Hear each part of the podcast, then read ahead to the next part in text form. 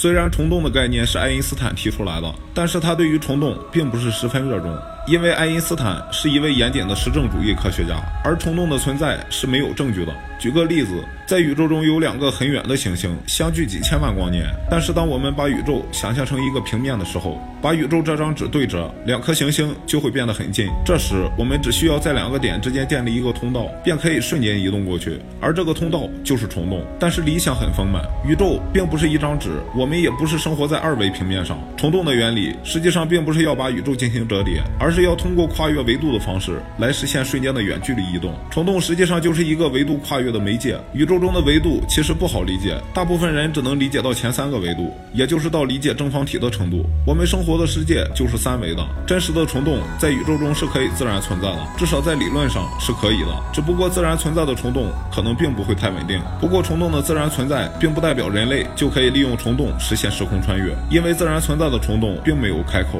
要利用虫洞，就必须要。能够为虫洞制造一个稳定的开口，如何制造开口？科学家们还处于理论设想阶段。你认为宇宙中虫洞是否存在呢？